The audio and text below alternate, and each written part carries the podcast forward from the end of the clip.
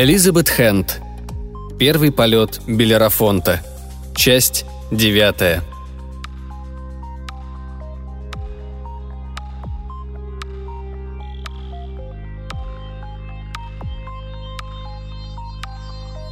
Хоспис находился за городом, в нескольких милях от окраины. Дом был обветшалый, старый, вокруг ухоженные клумбы с азалиями и рододендронами. Мальчиков отпустили погулять по окрестностям, остальные зашагали к веранде. Леонард нес свой лэптоп. Выглядел он ужасно. Небритый, серые глаза, налитые кровью. Эмери положил руку ему на плечо. Леонард кивнул точно робот. В дверях их встретила медсестра. Аккуратная блондинка в желтой блузке и парусиновых брюках. «Я ей сказала, что вы приедете», Медсестра провела их в озаренную солнцем комнату с плетеной мебелью. Низкий столик был завален книгами и журналами. «Сейчас у нас никого кроме нее нет, но завтра ожидаем нового пациента». «Как ее самочувствие?» – спросил Леонард. «Почти все время спит. Обезболивают морфием, она как в тумане. Ресурсы организма на исходе, но она в сознании». «Ее много народ навещает?» – спросил Эмери. «Сюда никто не приходил. В больнице иногда навещали соседи. Насколько я поняла, семьи у нее нет. Очень жаль». Медсестра печально покачала головой. «Такая милая женщина». «Можно мне ее увидеть?» Леонард покосился на закрытую дверь в дальней стене солнечной комнаты. «Естественно». Робби и Эмери проводили их взглядом, уселись в плетеные кресла. «Господи, как тут уныло!» – заметил Эмери. «Получше, чем в больнице», – возразил Робби. «Анну должны были поместить в хоспис, но не успели. Умерла». Эмери нахмурился. «Извини, ляпнул, не подумав». «Ничего». Робби откинулся на спинку кресла, прикрыл глаза. Увидел Анну. Она сидела на траве, окруженная со всех сторон азалиями. Пчелы забирались в бутоны. Зак с хохотом разжал руки – выпустил зеленую бабочку, которая на миг сверкнула над макушкой Анны и исчезла в небе. «Робби!» Он ошалело вскинулся, проснулся. Рядом сидел Эмери и деликатно пытался его расшевелить. «Послушай, сейчас пойду я. Если хочешь, поспи еще немного, я тебя разбужу, когда выйду». Робби непонимающе огляделся. «А Леонард где?» «Пошел прогуляться. На нем лица нет. Хочет побыть один», «Конечно». Робби потер глаза. «Я подожду». Когда Эмери ушел, Робби встал, прошелся по комнате. Через несколько минут со вздохом снова опустился в кресло. Отрешенно перелистал журналы и книги на столе. Tricycle, Newsweek, Utne Reader, какие-то брошюры о финальном этапе жизни, работы Виктора Франкла и Элизабет Кюблер-Росс. А под вчерашней газетой знакомая суперобложка небесной голубизны – украшенная почти карикатурным изображением голых мужчин и женщины, которые под ручку парят над бездной, окруженные сияющей пурпурной сферой. Внизу – тесненные зеленые буквы. «Крылья человечеству. Следующий ход. Наш». Маргарет С. Бливин, доктор исторических наук. Робби взял книгу. На задней стороне обложки было фото молодой Мэгги в белой вышитой тунике. Пикантное личико и яркий нимб волос – она стояла в зале полетов у макета посадочного модуля «Аполлона», а высоко над ее головой парил флайер братьев Райт. На снимке Мэгги улыбалась, приветственно подняв руки. Робби раскрыл наугад. Час пробил. На заре золотого тысячелетия они вернутся, и мы радушно их примем. Наконец-то встретимся как равны, приобщимся к чудесам, которые даны роду человеческому по праву рождения. Робби взглянул на фронтиспис, на титульный лист, на страницу с посвящением. Леонарду. Он никогда не сомневался. Правда, потрясающая книга. Робби поднял глаза. Ему улыбалась медсестра. «М-м, да». Робби положил книгу на стол. Просто невероятно, чего она только не предсказала. Медсестра покачала головой. И телескоп Хаббла, и пещерного человека, которого нашли в леднике, и турбины, которые могут производить энергию из струи реактивного самолета. О турбинах я даже не слышала, но муж говорит, они существуют на самом деле – все, что она пишет, вселяет большие надежды на будущее, правда?» Робби вытаращил глаза, но поспешил кивнуть. Скрипнула дверь. Это вышел Эмери. «Она немножко заговаривается», — сказал он. «Лучше всего она себя чувствует по утрам, а в этот час обычно силы ее оставляют». Медсестра глянула на часы, кивнула Робби. «Заходите. Не удивляйтесь, если она задремлет». «Ничего. Спасибо вам», Комната была маленькая, стены окрашены в спокойные тона, серый с оттенком лавандового. Кровать стояла у большого окна, выходящего в сад. Между кормушкой и маленьким прудом, выложенным белой галькой, сновали птицы, щеглы и крохотные зеленые крапивники. В первый момент Робби показалось, что кровать пуста. Затем он увидел, что в нагромождении белых простыней прячется изможденная фигурка. На фоне подушек и валиков она казалась просто карликовой. «Мэгги!» Фигурка открыла глаза. Безволосая голова, белая словно бумажная кожа в кляксах кровоподтеков. Губы и ногти фиолетовые, лицо бледное и сморщенное, словно скорлупа разбитого яйца. Мэгги можно было узнать только по глазам.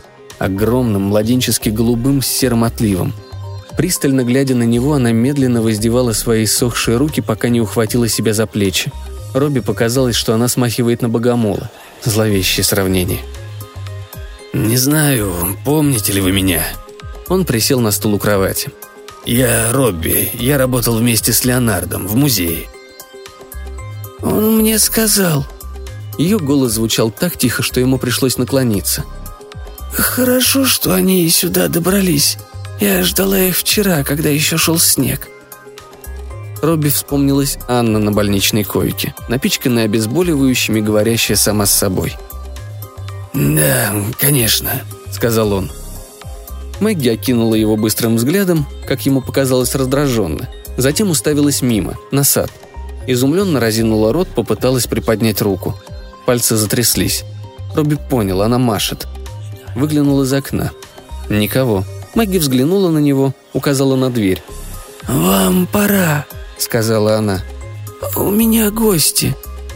«А, да-да, извините». Он смущенно вскочил, наклонился и поцеловал ее в макушку.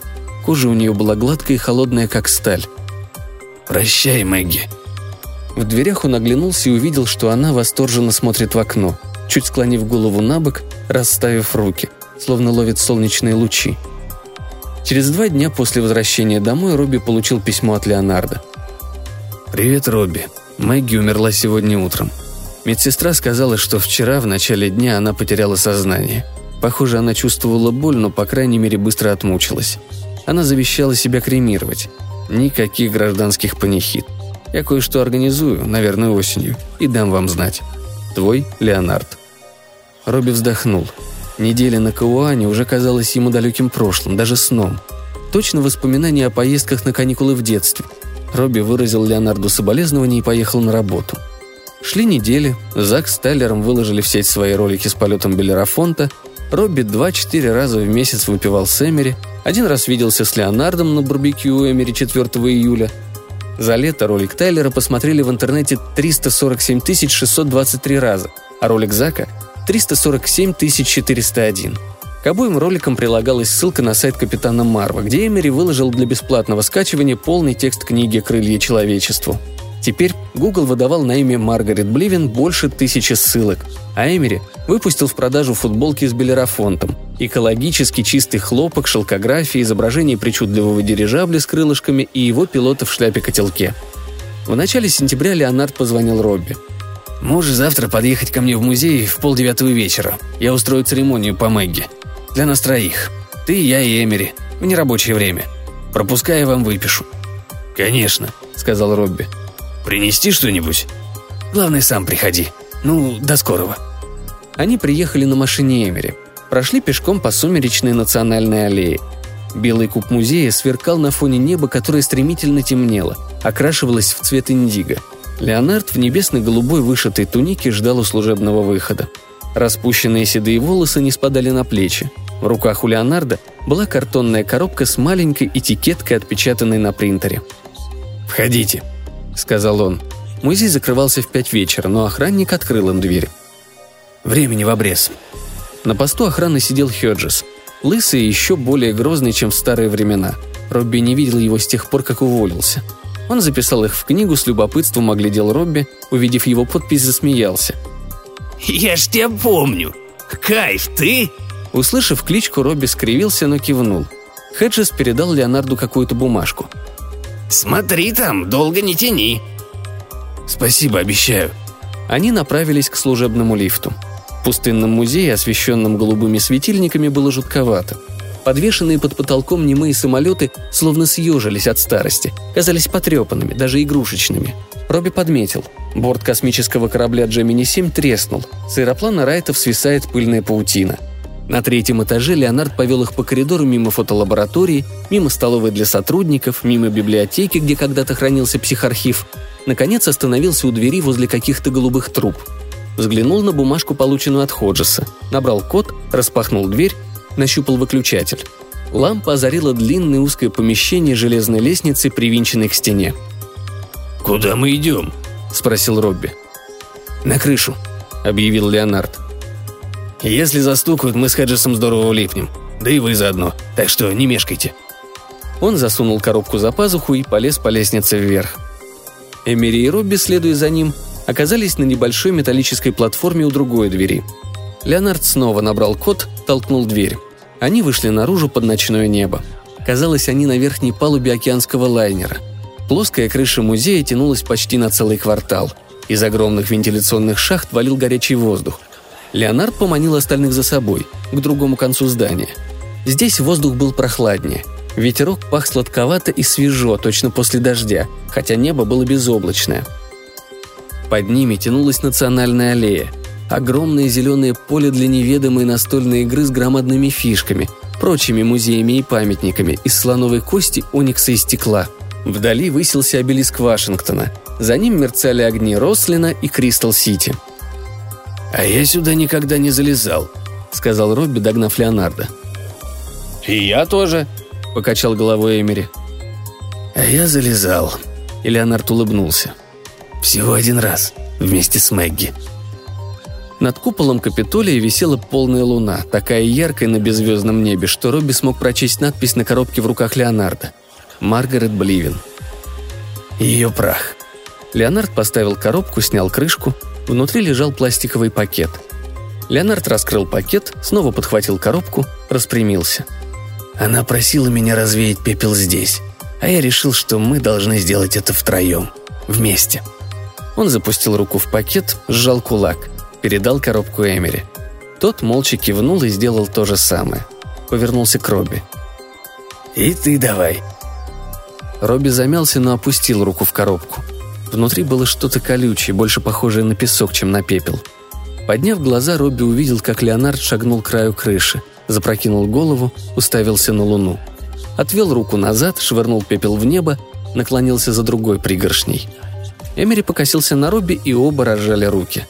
Робби смотрел, как пепел струится меж его пальцев, точно мошки разлетаются. Развернулся, взял еще.